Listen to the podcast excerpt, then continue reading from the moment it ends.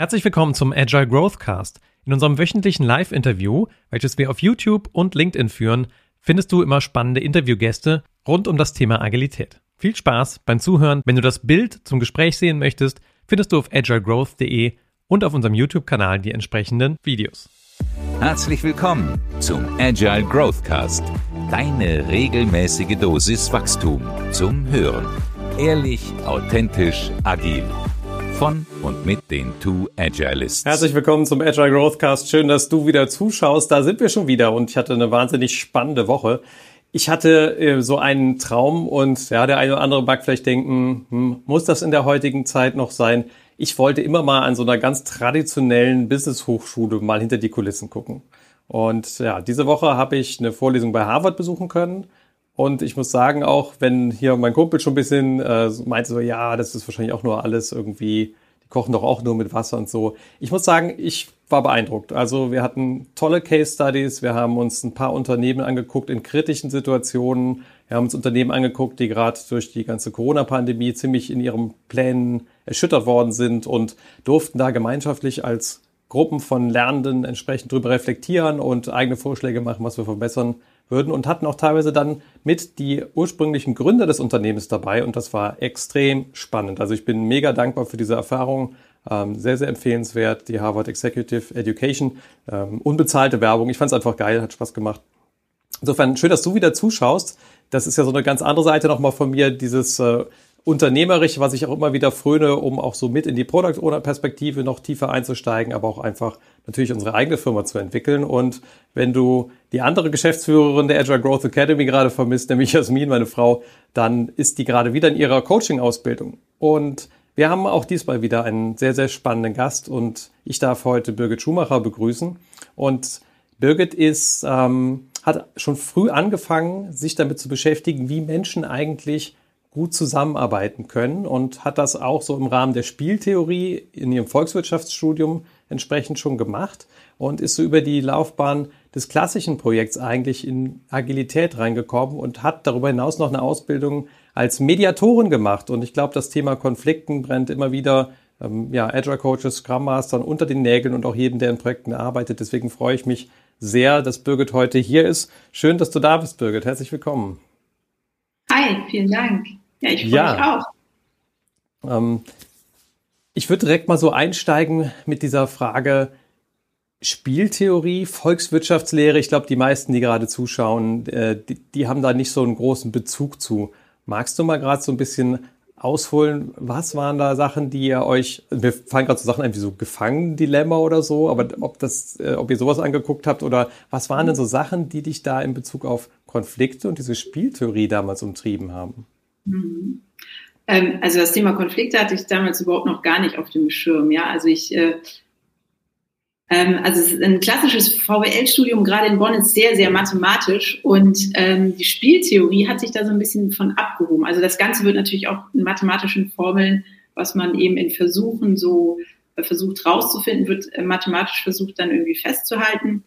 Aber ähm, ja, es ist halt direkt am Menschen, also da in, in Bonn, da war auch der damalige Nobelpreisträger ähm, Herr Selten hatte da sein Institut und der hat dort seine Spieltheorien oder seine Spiele halt auch durchgeführt. Das heißt, wir Studenten durften da halt auch teilweise mit, mit dran teilnehmen und ähm, genau, da, da wurde einfach geschaut, wie sich Menschen verhalten. Ja, wenn man, wenn man miteinander spielt. Und äh, da gibt es dann unterschiedliche Strategien ähm, die Menschen einnehmen können. Ähm, ja, und dann, dann schaut man sich das an, was da so passiert. Und genau, das Gefangen-Dilemma ist so, glaube ich, das, was vielleicht noch die meisten mal gehört haben. Ne? Also wie verhalten sich zwei Menschen, ähm, wenn denen Haftstrafen angedroht werden, je nachdem, ähm, ob sie aussagen oder nicht und eben nicht wissen, was der andere tut. Das super Interessante daran fand ich und finde ich immer noch ist, ähm, dass die dominante Strategie ähm, des Individuums eben nicht dazu führt, dass du die geringste Haftstrafe bekommst, sondern eher das kooperative Verhalten bringt beide weiter. Nur ähm, das geht, das erreichst du halt erst dann, wenn du ähm, ein paar Mal miteinander gespielt hast und Vertrauen vorher entstanden ist. Also dass du darauf vertrauen kannst, dass dein Gegenüber sich wirklich so verhält, dass du auch davon profitieren kannst. Und das finde ich super spannend. Und, und das ist irgendwie mir erst so im Nachhinein, also als ich mich immer mehr mit Konflikten und dem ganzen Thema beschäftigt habe, habe ich gedacht, ah, warte mal, das, das gab es doch auch damals schon in deinem VWL-Studium. Und das hat mich damals schon interessiert. Mir war aber gar, damals wahrscheinlich noch gar nicht bewusst, warum. Und mit der Zeit versteht man sich ja auch selber als Mensch immer besser. Und da hat es dann bei mir Klick gemacht. Jetzt weiß ich auch, warum ich VWL studiert habe.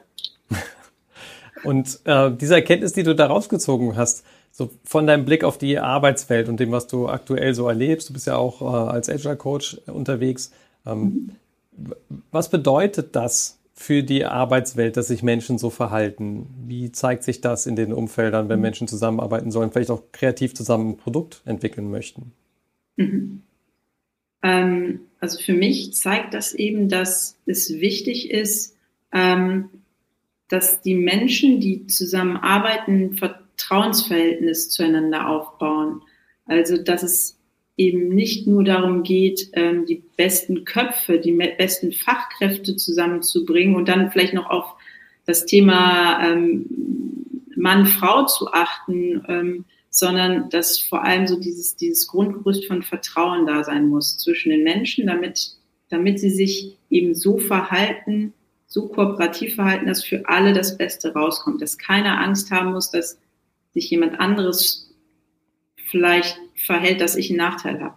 Weil wir Menschen verhalten uns ja immer mit, wir sind ja so darauf gepolt, dass wir uns so verhalten, dass unser Nutzen immer höher ist als, ähm, als den Aufwand oder den Schaden, den wir, den wir durch unser Verhalten zeigen.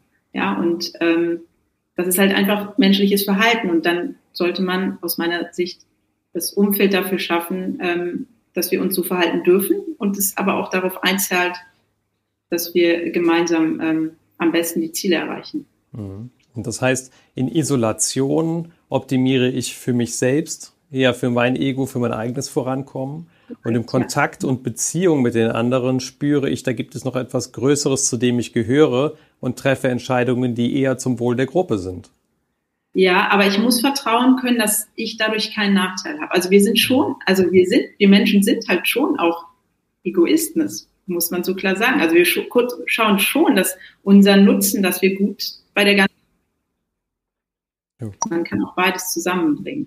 Ähm, aber wichtig ist, ich muss Vertrauen haben, dass ich da nicht ausgenutzt werde oder dass mir jemand anders irgendwie einen vielleicht auswischt oder wenn ich ehrlich bin, dass ich dann, na, jetzt ich, theoretisches Beispiel im Projekt oder so, ne, ich, ich gebe einen Fehler zu, ja, ich sag, ähm, okay, an der Stelle habe ich was nicht richtig gemacht und die anderen nehmen mich dann quasi so als äh, gefundenes Fressen, sagen, ja genau, deshalb, deshalb ist das ganze Projekt nicht gut gelaufen.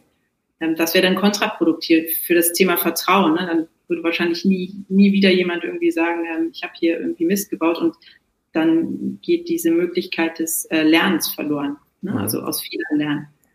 Ähm, genau. Dann habe ich eigentlich Glück, weil ich habe zum Beispiel gerade die falsche Taste gedrückt und wir haben einen falschen Bildausschnitt gesehen und du warst ganz kurz weg. Ich habe also quasi gerade einen Fehler gemacht.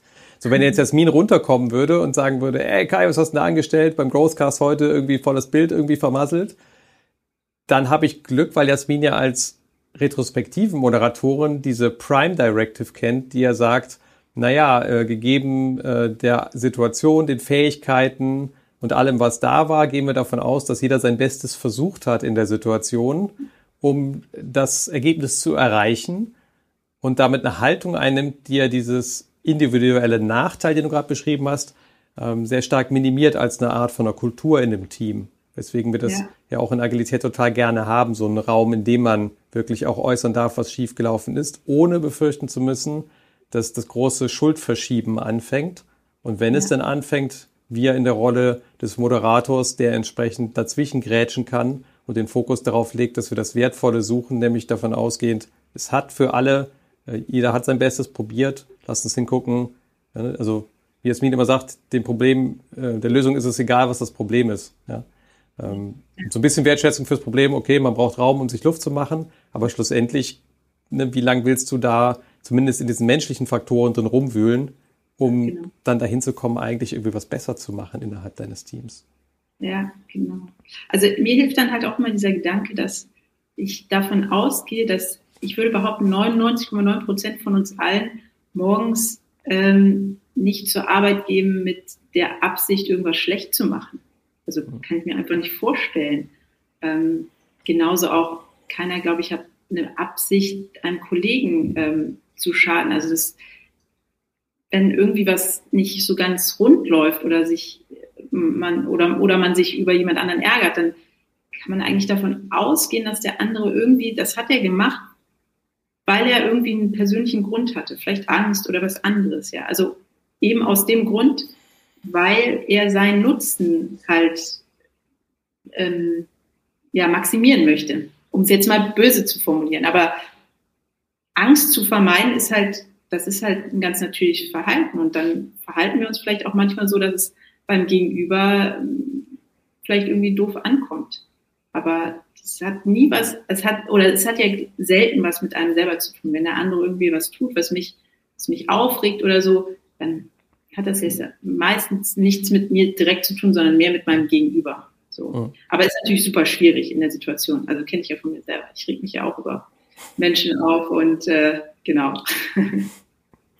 Ja, da stehen wir, da wir zwei Sozialromantiker mit dem Menschenbild, dass die Menschen doch alle immer irgendwie das Gute äh, zumindest versuchen, ja. auch wenn wir nicht immer verstehen, warum oder dass wir irgendwie getriggert werden durch irgendwas, was dann da abgeht. Und du hast mir vorher in den Antworten habe ich mir angeguckt, äh, wir schicken ja vorher immer so einen kleinen Fragebogen an unsere Gäste und da sagtest du, 2015 war für dich so ein, so ein Weichenstelljahr. Da sind direkt irgendwie mehrere Sachen für dich passiert. Das eine war ähm, die Veränderung in die Selbstständigkeit hinaus. Äh, dann ähm, Geburt des ersten Kindes, klar, ist auch immer irgendwie ein Riesentransformator, bringt nochmal alle Werte irgendwie der Paarbeziehung irgendwie komplett durch den Mixer gefühlt. Und, ähm, und dann noch eine Wirtschaftsmediatorin-Ausbildung. Ja. Ähm, wie hast du dieses Jahr gemeistert? Das klingt irgendwie abenteuerlich. Ja, gute Frage. Wie habe ich das gemeistert? Äh, zum einen, weil ich eine großartige Frau an meiner Seite habe. Ähm, das ist, glaube ich, auch ein ganz wichtiger Faktor. Ähm, weil ja mit dem ersten Kind, das hat mich vor allem gefordert, weil ich habe es mir viel, also viel einfacher vorgestellt. Meine Vorstellung war, wir, wir liegen eigentlich nur zusammen irgendwie auf der Couch und kuscheln. Es war irgendwie, es kam irgendwie anders. es war mir, äh, ich muss das Kind ähm, die ganze Zeit rum, rumtragen ähm, und die Nächte waren sehr kurz. Und daneben hat aber gerade diese Ausbildung zur Mediatorin da auch einen ganz herzlichen und lieben Gruß an die Susanne Fest äh, und nochmal ein dickes Dankeschön, weil da, dort habe ich meine ähm, Ausbildung gemacht. Ähm, die war einfach, das war, das kam auch zur richtigen Zeit da, weil ich durch diese Ausbildung ähm, mich nochmal viel besser verstanden habe. Ja, also wenn man so eine Ausbildung zur Mediatorin macht, so habe ich es auf jeden Fall erlebt, ähm, reflektiert man ja auch sehr viel sein eigenes Konfliktverhalten. Und das kann nicht schaden, äh, wenn man das erste Kind bekommt und die Beziehung dadurch natürlich auch äh, stückweise belastet, weil so eine Nacht äh, mit wenig Schlaf, das äh, zehrt an den Nerven. Also dahingehend hat es ähm, mich ja ganz ganzes Stück weitergebracht. Und beruflich, ähm, ich genau, ich bin, ich hatte mich kurz vorher selbstständig gemacht, beziehungsweise ähm, ich war halt vorher im, im Angestelltenverhältnis und habe als letztes ähm, Projekte, also klassisches Wasserfall-Projektmanagement äh, gemacht, so immer als Schnittstelle zwischen dem Finanz- und dem IT-Bereich. Und da habe ich halt immer gemerkt, dass, oder zunehmend gemerkt, dass ähm, ein wichtiger Baustein für erfolgreiche Projekte ähm, eben auch da wieder das Miteinander ist, ne? also wie die, wie, die, wie die Menschen miteinander arbeiten. Und dass da eben auch viele Konflikte gab, die nicht gelöst wurden. Und ähm, das war eben so dieser, dieser Gedanke, warum ich diese, diese Ausbildung gemacht habe. Und als ich dann in der Ausbildung steckte, habe ich gedacht, boah, also dieses, dieses Tool der Mediation, das muss man doch irgendwie in Projektmanagement so reinbringen. So. Und ich habe aber ja, aber wie und, und so über diesen Weg bin ich dann eben äh, in dieses agile Arbeiten und das agile Projektmanagement gekommen. Und äh, habe das, na, ist ja Google ein, ein großer Schatz, habe mich da so durchgegoogelt und ähm, ja, und jetzt bin ich da, wo ich glaube ich ganz gut aufgehoben bin. Also wo ich halt als, als, ähm, als Scrum Masterin, wenn ich tatsächlich Teams begleite oder als Agile Coach, ähm, wenn ich dabei unterstütze, diese agile Transformation ähm, ähm, ins Laufen zu bekommen, äh, habe ich da halt mit der Mediation ähm, ja, ein ganz tolles Werkzeug an die Hand bekommen. Ja. Mhm. Ich würde ja fast sagen, zwei Menschen heißt zwangsläufig irgendwann Konflikt. Zumindest mhm. wenn man irgendwie miteinander irgendwas erreichen oder irgendwo gemeinschaftliche Kontaktpunkte immer mal wieder hat. Irgendwann gibt es den Konflikt. Das heißt, die sind ja eigentlich normal. Was hält uns denn jetzt davon ab, dass wir diese Konflikte sauber lösen?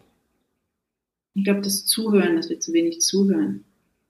Ähm, das kennt, glaube ich, jeder. Ne? Also wenn man, geht, geht mir ja auch so, äh, wenn, wenn, wenn ich mich ähm, zum Beispiel mit meiner Partnerin streite, dann höre ich ja nicht zu, um sie zu verstehen, was da wirklich äh, los ist, sondern ich höre zu, um zu antworten, um mich zu rechtfertigen, um ihr vielleicht sogar noch einen mitzugeben, um ihr klarzumachen, wo sie gerade ähm, in ihrer Argumentation, Argumentationskette falsch liegt, ja. Und ähm, das, das verbessert das Ganze natürlich nicht. Und ähm, ich glaube, wenn wir mehr zuhören würden, um unser Gegenüber wirklich verstehen zu wollen, also wenn wir mit einer Absicht in ein Gespräch gehen, ähm, wirklich zu verstehen, was der andere meint, das, das alleine würde schon ganz viel ändern.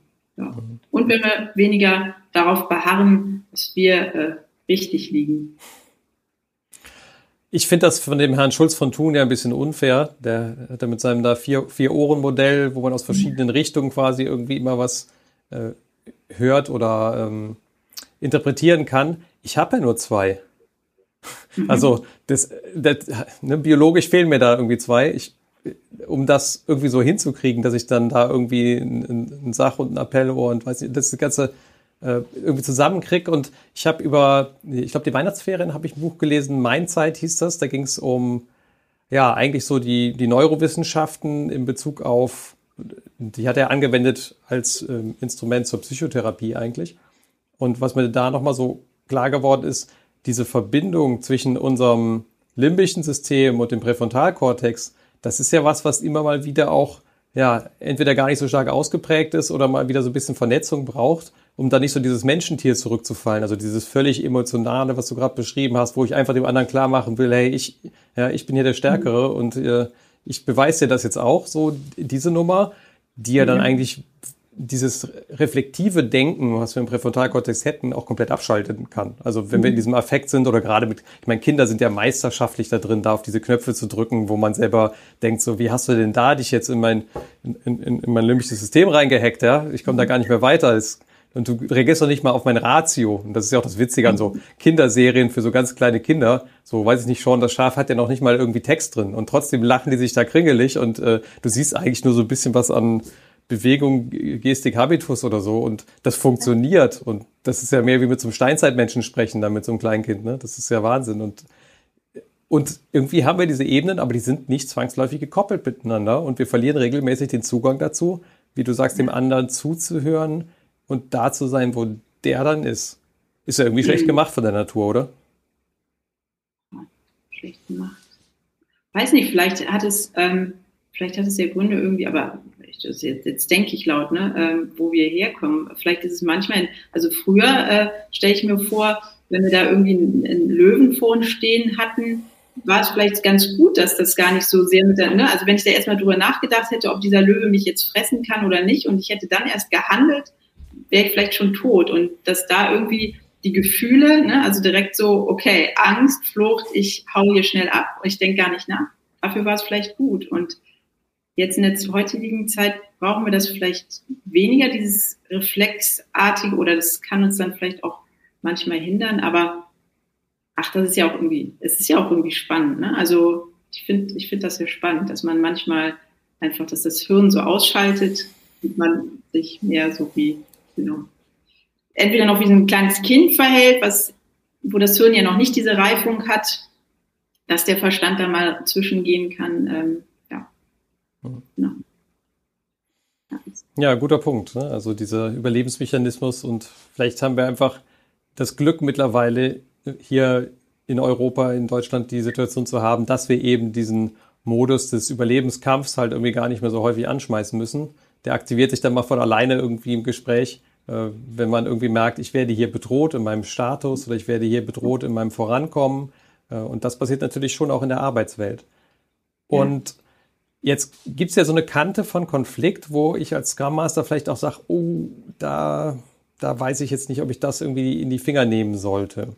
Mhm. Hast du für dich so einen Schwellenwert ableiten können, wo du sagst, ab dem Niveau bin ich vielleicht sogar selber in einem Team dann zu befangen, um das noch irgendwie mediativ zu lösen? Oder ab wann sollte ein Scrum Master so ein Ding vielleicht auch aus der Hand geben? Weil eigentlich ist ja Konfliktbehebung schon auch ein Mittel zu High-Performance-Teams und somit schon auch auf der Agenda von uns als Agile Coach und Scrum Master, oder? Ja. Also wenn wir uns dem Thema erstmal theoretisch nähern, da gibt es dieses ähm diese, diese Eskalationsstufen nach Glasel, ja, also da sagt er genau, es gibt so neun Stufen, neun, neunte Stufe ist so ähm, gemeinsam in den Abgrund, das bedeutet nichts anderes als Krieg. Ähm, und davor ähm, gibt es so Dreierblöcke, sage ich jetzt mal, so in den ersten, in den ersten drei äh, Konfliktstufen sagt man, das kriegen die Menschen ganz gut auch alleine hin und danach ist es gut, ein Moderator, Mediator, also der dann ausgebildet ist, ähm, dazu Hilfe zu nehmen. Und ab der Stufe 7 sagt man aber eigentlich, und Stufe 7 macht sich dadurch bemerkbar, dass es dann eigentlich schon gar nicht mehr um Lösungsfindung geht. Ne? Also dass man eigentlich dem anderen nur noch schaden möchte. Und das, wenn man das spürt, dann, ähm, dann hat man auch als Mediator wenig Chancen und sollte, sollte da vielleicht die Finger von lassen. Das ist mir Gott sei Dank äh, im Beruf noch nicht begegnet. Also dass es wirklich nur noch darum ging, äh, dem anderen zu schaden. Also was ich mitbekommen habe, waren es wirklich eher eben diese persönlichen Ängste, genau, die dazu geführt haben, dass, dass Menschen ähm, in, in den Konflikt gekommen sind. Ja. Ich genau. erinnere mich, ich erinnere mich an diesen Film Der Rosenkrieg. Das ist ja, glaube ich, irgendwie so eine äh, Verfilmung von diesem Glaselmodell gewesen. Äh, ganz spektakulär, wie man so mitfühlen kann, wie das dann so immer eine Treppenstufe abwärts geht. Und ich glaube, das ist ja auch so eine Idee dieses Modells entsprechend, dass, äh, dass es so ein, es gibt anscheinend in uns Menschen so eine Art automatisch abwärts wirkende Kraft. Ich habe das Gefühl, dass Konflikte, die eskalieren quasi, also irgendwas in uns sehnt sich fast danach, dem anderen dann noch eins auszuwischen, wenn das sozusagen in die Dynamik reinkommt. Und deswegen geht es so automatisch abwärts auf dieser Treppe in Richtung ähm, gemeinsame Vernichtung, wenn nicht irgendjemand zwischendurch die Kraft aufbringt, irgendeine Form von Intervention reinzubringen. Und die kann auch sein, dann den Mediator dazuzuziehen oder den Scrum Master in den Raum zu bringen, damit jemand irgendwie ja, eine Art von Raum aufspannt, wo was anderes passiert. Und das würde mich jetzt mal inhaltlich interessieren. Wie, was ist denn das, was man als Mediator an der Stelle tun kann und vielleicht auch anders macht als jemand, der sich daran nicht ausgebildet hat? Hm. Ähm, also meine größte Erkenntnis in der Ausbildung war, dass das äh, eben nicht irgendwie nur mh, hm, besondere Worte sind, sondern Mediation oder der, das ist ein Prozess tatsächlich, also es ist ein sehr strukturierter Prozess, ähm, wie man da rangeht. Und ähm, genau diese Mischung aus Struktur, gerade am Anfang, dort wo, also wenn man sich vorstellt, Menschen sind im Konflikt, ähm, das heißt, sie sind emotional aufgewühlt, die brauchen vor allem erstmal Sicherheit. Ja? Also am Anfang führt man sehr stark als Mediator durch den Prozess. Ja? Also dass man wirklich Leitplanken gibt und ähm, dadurch auch ein, das ist auch ein ganz wichtiger Punkt am Anfang, eben Raum von Vertrauen schafft. Ja, also dass die Leute spüren, okay, hier passiert mir nichts. Und das ist wahrscheinlich so auch mit der herausforderndste Punkt, gerade ganz am Anfang. Und dann macht man mehr und mehr den Raum auf, damit die Themen angesprochen werden können. Und dann ist man im besten Fall eigentlich nur noch dazu da, um die Menschen zu unterstützen, ähm, in sich selber reinzuschauen. Ja, also zu gucken, okay, warum, was macht mich denn hier eigentlich wütend? Man, ich, wir haben das, glaube ich, früher auch schon, ich weiß gar nicht, ob in der Schule, aber dieses Ich- und Du-Botschaft, ne, das ist ja so dieser Klassiker. Und dass wir, dass, dass, dass wir dabei die ähm, Konfliktparteien darin unterstützen, weg, wegzukommen von den Du-Botschaften, was der andere falsch gemacht hat, viel mehr hin zu sich selber und zu gucken, okay, ähm, ich erkläre dir jetzt, warum mich das eigentlich so sauer macht, dein Verhalten. Ja, also warum, warum werde ich jedes Mal so getriggert, äh, weil mich mein Kollege vielleicht nicht in der E-Mail in CC nimmt. Das ist ja erstmal was total Banales, aber das kann halt, und da sind wir Menschen halt alle total unterschiedlich. Das eine würde den einen weniger triggern als den anderen. Und da, daher ist es halt so eine individuelle Arbeit mit sich selber. Ja. Und das ist aber auch das Schöne an gelösten Konflikten, ähm, dass die Menschen dabei, wenn sie diesen Prozess gehen, ähm, die lösen nicht nur ihren Konflikt, sondern sie, lernen sich auf diesem Weg auch noch ein ganzes Stück weit besser kennen. Also sich selber, aber auch den anderen. Wenn es gelingt, dass, dass da eben Vertrauen geschaffen wird, dass man sich auch ein Stück weit verletzlich zeigt. Ne? Weil das gehört natürlich schon mit dazu, weil wenn ich zugebe, ähm, dass es bei der E-Mail, die ich nicht in CC bekommen habe, bei mir vielleicht um ein Thema geht, wie ich fühle mich nicht gesehen, ja? ich fühle mich hier nicht wichtig für das Team. Das, das, also das zuzugeben, kann schon schwierig sein. Ja. Aber wenn das rauskommt, ja, also wenn ich dann sagen kann, ähm, boah, jedes Mal, wenn ich irgendwie nicht da mit ähm, reingenommen werde in deinen Verteiler, habe ich das Gefühl, dass ich überhaupt nicht wichtig bin. Ich für die Arbeit hier im Team, für dich. Da kann der andere ganz anders reagieren. Ne? Also dann ist, äh, wir sind ja alles empathische Leute und dann kann der andere, das, das, es geht vielleicht sogar auch direkt ins Herz im besten Fall und der andere sieht den, den, den Schmerz und ähm, kann so auch sehr empathisch reagieren und sagen, ah, okay, alles, okay, das verstehe ich. Und dann fängt er wahrscheinlich auch eher an, von sich zu erzählen. Ne? So, warum macht er das eigentlich? Keine Ahnung, vielleicht, ja, muss er sich dann eben auch erklären. Und das ist halt, also, wenn man das schafft oder wenn man da dabei sein darf, dass Menschen sich so öffnen, das ist wunderbar. Also was Schöneres gibt es eigentlich gar nicht, weil das oh. äh, ist auch das, was mich irgendwie bei allem antreibt. Ne? Ich, bin, ich, ich mag es, ähm, Menschen kennenzulernen, ja, also so das Innerste von denen und diesen, diesen Diamanten, diesen Schatz, den jeder in sich trägt. Das finde ich super spannend und das ist halt in so einem Mediationsprozess ja wunderbar möglich. Hm das Ich halt am Du fällt mir da gerade ein, von Martin Buber ein Zitat. Ähm, das heißt, eine Art von Raum aufzuspannen, das grundlegende Vertrauen dahin zu bringen, dass eben das, ja, das Ich der Menschen an dem Du des Gegenübers heilen kann, weil man eben versteht, ach, der hat gar keine böse Absicht, wenn er das so tut, sondern ich fühle mich zwar getriggert, ich fühle mich irgendwie, ich werde darüber wütend, aber das ist eigentlich meine eigene Baustelle, dass ich da so drauf reagiere und der andere lernt vielleicht, okay, wenn ich da jetzt nicht jedes Mal in die Baustelle reinschlagen will, in die Kerbe, dann mache ich das vielleicht auch einfach mal anders an der Stelle genau. und, und schole denjenigen in der Beziehung dann noch. Und damit entsteht dann was, was nachher ganzer ist als vorher, habe ich so ein bisschen rausgehört. Ne? Etwas, was irgendwie die Menschen auch entwickelt hat in einer gewissen Art und Weise. Ja, ja, ja. Ja, man geht ja auch so häufig von sich selber aus. Ne? Also in solchen Konflikten kommt ja, ne, jetzt wenn wir das bei diesem banalen E-Mail-Beispiel bleiben, dass man vielleicht denkt, ja, also mich würde das ja nicht stören. Wenn ich da nicht in CC bin, dann gehe ich halt zu dem Kollegen hin und, und sag halt, dass ich da gerne rein möchte. Ja, aber wir sind halt total unterschiedlich. Wir kommen alle, wir haben alle eine andere Kindheit erlebt, wir haben alles andere Themen erlebt in der Schulzeit und so weiter. Ja, also das können halt auch ganz tiefe Themen sein, die durch so eine banale Sache einfach hochkommen. Und ähm, das hat aber, ja, und das, das, das kommt dann halt automatisch auch so in die Arbeitswelt. Ne? Also unser persönliches, privates wirkt sich natürlich auch auf die Arbeit aus. Daher sage ich auch, wir können gar nicht so diese zwei Rollen noch einnehmen. Ich bin die private Birgit und ich bin die berufliche Birgit. Das funktioniert nicht. Im Job triggern nicht genau dieselben Themen wie zu Hause. Hm. Ja. Und mittlerweile ist ja auch der Job das Zuhause, zumindest bei uns, irgendwie.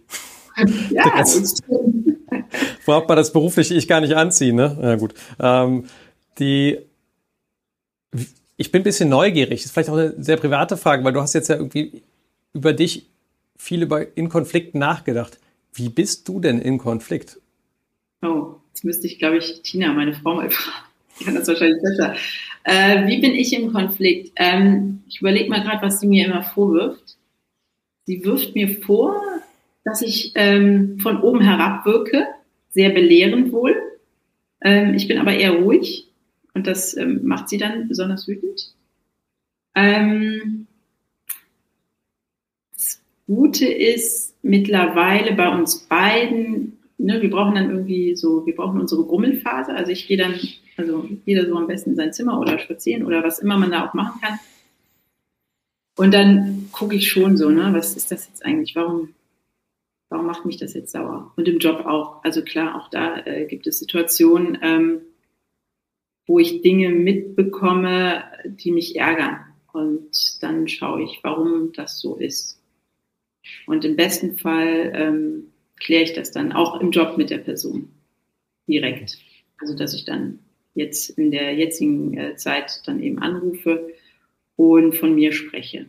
Und da habe ich auch, aber das ist mir halt auch total wichtig. Ich, also ich brauche dieses Bedürfnis nach Beziehung ist bei mir sehr ausgeprägt. Ähm, mir ist es auch im Job total wichtig, eine sehr, sich auch mit den Leuten, mit denen ich da arbeite, eine vertrauliche Atmosphäre schaffe, so dass ich auch das Gefühl habe, dass ich mich privat zeigen kann. Ähm, so dass ich dann auch ähm, sehr persönlich von mir erzählen kann, wie das auf mich gewirkt hat und was das mit mir gemacht hat. Mhm. Und damit mache ich eigentlich auch ganz gute Erfahrungen, weil äh, wenn, wenn ich mich öffne, spüre ich auch, der, der andere ist dann ja auch viel eher dazu bereit, von sich zu erzählen. Und dann ist das wieder so eine Chance, sich nochmal besser kennenzulernen. Und dann sind wir genau bei dem Thema, was ich ja so schön finde. Also ich liebe ja auch eins zu eins Gespräche wie das jetzt. Zugegeben jetzt, weil ich weiß, dass es aufgezeichnet wird, bin ich nicht ganz so entspannt, als wenn wir uns jetzt einfach so unterhalten würden. Aber ich mag das halt total gerne. Ja. Mhm. ja. Ich genieße das auch immer sehr und ich, ich weiß noch, mein erstes ah, geplantes Konfliktaufräumungsgespräch bei einem Kunden, das war, ah, weiß nicht, zehn Jahre her oder so. Und ich hatte einen Konflikt mit dem Product Owner und irgendwie hat's gemenschelt und ich wollte den irgendwie ansprechen und ich habe zu der Zeit irgendwie so gerade so Marshall Rosenberg irgendwie GFK gewaltfreie Kommunikation irgendwie als mhm. Audiobook gehabt. Und dann habe ich mir da meinen Satz irgendwie zusammengebastelt im Zug zum Kunden und dachte so okay ich musste das irgendwie sagen und mit Selbstoffenbarung und dann so. Und dann habe ich da habe ich den irgendwie gesagt so können wir eine Runde spazieren gehen? Meinte, war ein bisschen irritiert meinte so ja okay lass mal machen. Und dann, dann haben wir ein bisschen miteinander geschnackt und dann habe ich irgendwann diesen Satz da irgendwie rausgehauen und das war irgendwie so mega hölzern und er guckt mich so an, meint so, hast, hast du irgendwie was an so Persönlichkeitsratgeber in letzter Zeit gelesen? Und, und ich dann so, ähm, ja, ich weiß, das kam jetzt gerade komisch rüber, aber ich meine das wirklich von Herzen, so was ich gerade gesagt habe. So, und ab dem Zeitpunkt konnte man dann weitergehen. Dann hat das wirklich auch irgendwie zu einem guten Gespräch geführt. Wir haben erkannt, was schiefgelaufen ist und wir haben es aufgeräumt. Und das ist vielleicht so ein bisschen das, das Plädoyer GFK auch mal zu probieren, wenn es irgendwie hölzern ist. Äh, so dieses, ne, was hat das eigentlich mit mir zu tun und was macht das in mir und dem anderen diesen Steil, äh, Steilvorlage zu geben, auch mal ein bisschen Interpretationshilfe. Was macht das eigentlich mit mir, ja, entsprechend an der mhm. Stelle? Und ich finde, dieser Vorprozess, sich vorher zu überlegen, warum triggert mich das eigentlich? Und das ist auch extrem wertvoll für mich gewesen. Also fast mehr die Zugfahrt als das Gespräch, würde ich sagen, wo ich dann klar darüber geworden bin, was ist denn das eigentlich? Ne? Da sehe ich schon auch diese Parallelen zwischen dem, was du gesagt hast in der Mediation an der Stelle. Ja, wie, wie gelingt dir, also ähm, merkst du, dass die, ähm, dass die Zugfahrten kürzer ähm, ähm, dauern oder nur eine kürzere Zeit brauchen, damit du äh, quasi von dir selber erzählen kannst? Also diese Selbsterkenntnis, was ist es? Geht das schneller oder ist es themenabhängig? Umso älter ich werde, umso langsamer werde ich. Nee, ähm, war nur Spaß. Die, die, und ich glaube, da, da treffen wir uns auch, wie ich gelesen habe, auf dem Bogen. Äh, da ist ja mein, mein Wundermittel eigentlich auch einfach klassische Meditation. Ich merke, also ich seit fünf Jahren beschäftige ich mich mit dem, was mein Gehirn mir den ganzen Tag erzählt. Dieses mhm. Jahr habe ich das nochmal wirklich auch verstärkt in Angriff genommen. Ich habe das Gefühl, wir haben so viel an äußerer Herausforderung im Moment in unserem Leben, dass das nochmal für mich auch ein, eine Wohltat geworden ist, zu meditieren und in die Stille mhm. zu gehen und mir selber dabei zu lauschen. Das ist so das mhm. eine, ähm, was ich verstärkt tue. Das andere ist einfach Journaling. Morgens irgendwie so diesen, den Brei, der aus dem Kopf rauskommt, einfach mal aufschreiben. So klingt ja. so abwertend, aber wenn man das und das ist vielleicht auch das Wichtige so für diejenigen, die Journaling noch nicht kennen die Intention dabei ist, einfach durch einen durchfließen zu lassen. Also man schreibt auf, was immer kommt. Das ist nicht so ein, äh, ich muss jetzt einen Satz schreiben, also denke ich darüber nach, was ich jetzt schreibe, sondern es ist tatsächlich eher so ein, ich mache das jetzt mal. Und ich habe immer das Ziel gehabt, drei Seiten zu schreiben. Also egal, so, so lange bleibe ich halt dran. Und an dem mhm. Morgen, wo ich journal, ist es dann so, dass ich dann erst aufhöre, wenn es drei Seiten sind. Und das ist dann schon erstaunlich, was dann auch noch einfach so aus dem Gehirn rauspurzelt. Und ich bin jetzt nicht der Typ, der das dann irgendwie nochmal liest oder so, wie so ein, weiß ich nicht, Tagebuch als Nacht. Das ist meistens danach für die Müllhalde. Aber einfach dieser mhm. Prozess dessen, ach, darüber, hab, das beschäftigt mich, da ist noch eine emotionale Ladung oder sowas, finde ich mhm. extrem wertvoll, was mir da weiterhilft. Wie ist das bei dir? Äh, ich habe davon auch schon mal gelesen, dass das äh, super sein soll. Ich habe es leider noch nicht gemacht, aber vielleicht nehme ich es mir jetzt mal vor. Ähm, eine kurze Nachfrage. Du, du, machst es, ähm, du machst es direkt morgens nach dem Aufstehen? Ja, ich differenziere so ein bisschen. Also an so Tagen, bei denen es so richtig krass abgeht, und das sind meistens bei uns so diese 10-Stunden-Tage, wo wir ein Seminar geben, wo es einfach auch viel an Gruppendynamik gibt, viel an Prozessen, die passieren, die wir begleiten. Das sind so die Tage, wo ich mein Morgenritual dafür aufgebaut habe. Und da ist das dann wirklich im Morgenprogramm drin. Da ist immer ein Blog an Meditation, da ist immer ein Blog an Journaling drin, da ist immer ein kurzer Blog an Yoga drin, da ist etwas mhm. an inspirierendem Lesen drin und auch nochmal manchmal was so an Affirmationen oder so Grundhaltung zum Tag. Und danach visualisiere ich dann meinen Seminartag, gehe dem im Kopf schon mal so komplett durch von dem, was ich vorhabe an Agenda und spiele das dann so ab. Und das ist so mein Morgenritual. Und ja. ja, das hat da bisher gute Dienste gemacht. Wer da mehr zu wissen will, wir haben auch schon eine Podcast-Folge darüber gemacht. Äh, äh, herzliche Empfehlung. Ähm, ich setze sie nochmal in die Show Notes hier entsprechend rein. Wer da nochmal tiefer ja. reingehen will, da haben wir das nochmal ein bisschen beschrieben. Genau, also das ist so der Morgen. Äh, mit dem gesagt, äh, seitdem Kinder da sind, ist, also Kinder- und Morgenrituale sind bei uns äh, mhm. bestialische Feinde. Also umso mehr ja. Morgenritual wir nach vorne gezogen haben, umso früher sind die Kinder aufgewacht.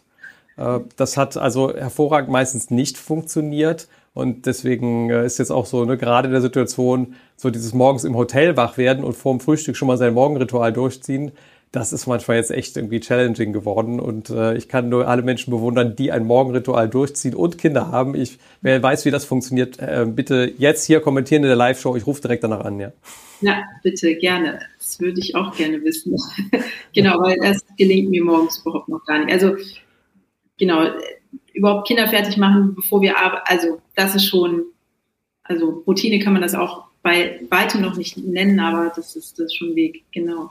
Äh, ich mache es wirklich da, wo es, ähm, wo ich es einbauen kann, ähm, versuche ich irgendwie, ja, laufen zu gehen. Laufen finde ich finde ich manchmal noch, also wenn ich merke, so, okay, ich muss mich auch bewegen, den ganzen Tag sitze, finde ich Laufen total super, weil da kann ich irgendwie alles, das geht alles durch meinen Kopf durch und ähm, ich fühle mich danach deutlich sortierter. Wenn ich aber merke, dass ich so in diesem ähm, Aktionismus bin, also dass äh, ich gefühlt eine riesige To-Do-List habe und denke, okay, der Tag ist viel zu kurz dafür und dieses, ich weiß nicht, ob du es auch kennst, diese innere Unruhe dann, ähm, dann das zeigt mir eigentlich, okay, jetzt wäre eine Meditation ähm, angebracht. Das hilft mir wahrscheinlich am, am, am meisten. Wobei das dann auch zu tun, weil es ja das komplette Gegenteil von dem ist, was mein Körper mir gerade, ne, so dieses Aktionismus, ich muss, ne, und eigentlich habe ich überhaupt gar keine Zeit. Und dann, obwohl ich gefühlt gar keine Zeit habe, sich die Zeit fürs Nichtstun letztendlich zu nehmen, also wenn man einfach nur da so sitzt, ist schon herausfordernd. Aber wenn ich es tue, hilft es unglaublich. Ja. Wir geben hier ganz gerne hier auch immer den Menschen, die zuschauen, was mit irgendwie so an einem kleinen Nugget, ein Werkzeug, was man vielleicht für seinen eigenen Arbeitsalltag mitnehmen kann, um es irgendwie besser hinzukriegen, was man so in Bezug auf Agilität tut. Hast du irgendwas an eine Empfehlung oder an Werkzeugen, die du irgendwie gar nicht mehr missen möchtest, wo du sagst, das ist total cool, wenn man das einmal irgendwie für sich gemacht oder gespürt oder in seinem Werkzeugkoffer drin hat? Ähm, es geht so, so ein bisschen, knüpft es an, ähm, worüber wir eben gesprochen haben, das Thema Mediation und da dieses Werkzeug des Zuhörens und ähm, das ist dann aber auch mehr wieder so die Arbeit mit sich selber. Vielleicht mal, wenn ich merke, dass ich ähm, mich mehr über Kollegen ärgere, ähm, dass ich mir das mal über eine Woche aufschreibe. Also sehr konkret diese Situation beschreiben, wo das passiert und dann gucken, was macht das mit mir. Und dieses Schreiben kann auch Sprechen sein, also dass man sich das selber irgendwie ähm, aufspricht. Ähm, das hilft einem viel mehr die Gedanken zu sortieren und, und sich besser kennenzulernen. Und vielleicht erkennt man da sogar Muster. Das finde ich auch mal spannend, Muster zu erkennen. Hm, weil, ja, häufig sind es ähnliche Dinge und das kann helfen, sich selber wieder ein Stück weit besser kennenzulernen. Mhm. Du hast so einen schönen Satz geprägt hier, ähm, dass mehr Menschen Land und Landkarte irgendwie auseinanderhalten sollten auf dem Vorbereitungsbogen. Ich weiß nicht, ob es Gregory Bateson war, The Maps Not the Territory. Ähm, irgendeiner von den klugen Vordenkern unserer Zeit hat doch da mal irgendwie schon was zu gesagt. Dieses, mhm. dass wir diese inneren Abbilder haben, die nicht so ganz zu der Realität irgendwie passen, wenn es denn dieses objektive Realität überhaupt gibt, aber dieses, dieses da draußen. Ähm, als Konsequenz daraus, oder vielleicht erstmal, wie hast du festgestellt, dass deine Landkarte abweicht von dem, was da draußen ist? Mhm. Ich habe, ähm, wie habe ich das festgestellt? Also immer wieder in Konflikten natürlich, ja. Ähm, aber dass mir das so klar und bewusst geworden ist, da hat mir ein Gespräch mit ähm, einem Psychologen tatsächlich, äh, hat's Klick, Klick gemacht. Der hat mir das dann eben mal so erklärt, dass auch wirklich, wenn du durch die Innenstadt von Köln gehst, also wenn du sagst, du gehst, du, du, du fährst mal nach Köln in die Stadt, dann hast du ein Bild vor Augen von dem, wo du da bist, weil du wahrscheinlich dieselben Orte immer wieder besuchst, ja. Wenn aber jemand anders sagt, ich fahre nach Köln, hat der vielleicht ein ganz anderes Bild von, von Köln. Und Köln besteht eben aus so verschiedensten Dingen, so. Und da habe ich gemerkt, ja, ja, stimmt. Also so bin ich, so vom Kopf her, ähm, hat es da eben bei mir Klick gemacht. Und ich merke es halt jetzt natürlich zunehmend in der jetzigen Zeit. Ne? Also uns alle umgibt ja dieses große, dieses große Thema Corona und ähm, wir merken ja auch in unserer Gesellschaft, dass es da sehr unterschiedliche Meinungen zu gibt, auch in der Wissenschaft.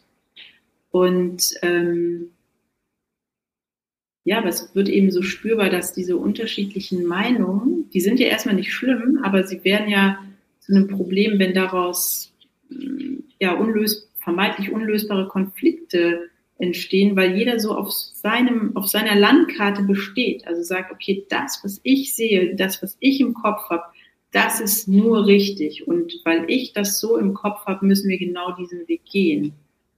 Ähm, und ich glaube, dass das ja für viele Themen so gilt, ähm, auch in unserer Gesellschaft, wenn wir alle offener werden könnten für die Landkarten der anderen. Und da sind wir auch wieder beim Thema Zuhören ähm, also wirklich zuhören, auch bei einem Thema, was emotional geladen ist, ähm, aber zuzuhören und zu verstehen, wie die Landkarte des anderen aussieht. Und dann können wir sogar unsere eigene Landkarte, um in dem Bild zu bleiben, können wir vielleicht sogar noch erweitern. Ja, dann kommen neue Straßen hinzu und ja, also daraus, da, da kann nur eine Weiterentwicklung entstehen. Mhm. Aber es ist schwierig. Aber ich glaube, dass ähm, das Thema mit den unterschiedlichen Landkarten und wie wir damit umgehen, ist schon, glaube ich, so ein gesellschaftliches grundsätzlich. Also bei verschiedenen Themen in der Politik. Mhm. Flüchtlingsthema ja. vor ein paar Jahren ähnlich, war ja auch so emotional. Ja. ja. Ja, diese unterschiedliche Struktur auch der, der Denkmodelle. Es gibt ja alles Mögliche an diesen Reifegradmodellen, weiß ich nicht, Spiral Dynamics oder ähm, Claire Graves Value System oder irgendwie Leute, die ja gesagt haben, es gibt so verschiedene Arten, wie Menschen auf das Leben blicken und sich verhalten und was sie so registrieren. Und eigentlich wäre so meine Frage, könntest du nicht mal gerade Deutschland bitte mediieren? Ist das drin? Würdest du das Mandat nehmen? Ja, natürlich. Nein. ja, aber das ist, ähm, da kann man, aber da kann man viel zu lesen. Also die, es gibt ja auch in der ähm, bei den Mediatoren gibt es so, so große Köpfe. Ähm, und wenn man sich dafür interessiert, es gibt, es gibt ja viele Konfliktforscher auch und die sich auch solche Themen äh, anschauen. Spannend. Hm. Spannend. Es war sehr fein, mit dir einzutauchen in die Welt der Konflikte. Und mhm. jetzt ähm, als Abschlussfrage würde ich noch total gern wissen, Birgit in fünf Jahren, wir drehen die Zeit ein bisschen voran. Wie sieht das aus? Wie, wie siehst du aus? Wie sieht dein Leben aus? Ähm, also privat hoffe ich so wie jetzt auch. äh, nur dass wir alle ein bisschen älter geworden sind. Und beruflich, da kann ich nur sagen, ich möchte ähm, mit, mit Menschen weiterhin arbeiten, die gerne Dinge nach vorne bringen. Und ansonsten, ich habe keine Ahnung, weil ich weiß, wusste vor fünf Jahren auch nicht, dass ich jetzt, äh, jetzt zum Beispiel mit dir dieses Interview führe. Und manchmal ist es auch gut so. Also wenn ich mich weiterhin entwickeln darf und ähm, weiterhin so inspirierende Menschen kennenlernen darf, dann ist das schon mehr als genug. Genau. Sehr dankbar für das, was ich erlebe und noch erleben darf. Ich finde, das spürt man auch. Es war ein total schönes Gespräch mit dir. Vielen Dank für das Eintauchen so in den Blickwinkel der Mediation und die ganzen Streifschüsse, die wir heute noch im Gespräch hatten. Und Vielen Dank dir. Sehr gerne. Und ja, wenn äh, du dich ein bisschen reinknien möchtest in, äh, als Agile Coach in das Thema, wie gebe ich eigentlich Scrum-Trainings, die richtig überzeugen, also wo Menschen einen Raum haben, in dem sie signifikante Erkenntnisse für sich selbst rausfinden können. Unser Buch kannst du jetzt hier vorbestellen, entsprechend. Oh, ich suche jedes Mal die URL, hier ist sie. Genau, unter agilegrowth.de slash Buch. Freuen wir uns sehr über deine Vorbestellung. Und wenn du das Gefühl hast, irgendwie die Chemie stimmt zwischen Birgit und dir oder deinem Team und du merkst, da sind Konflikte vorhanden und ihr wollt da mal dran arbeiten, dann auch herzliche Empfehlung. Ich verlinke Birgit entsprechend hier in den Show Notes und wir wünschen dir stellvertretend auch natürlich von Jasmin ein ganz, ganz schönes Wochenende und wir freuen uns dann äh, auf den nächsten Agile Growth Cast mit dir. Bis ganz bald und ein ganz schönes Wochenende.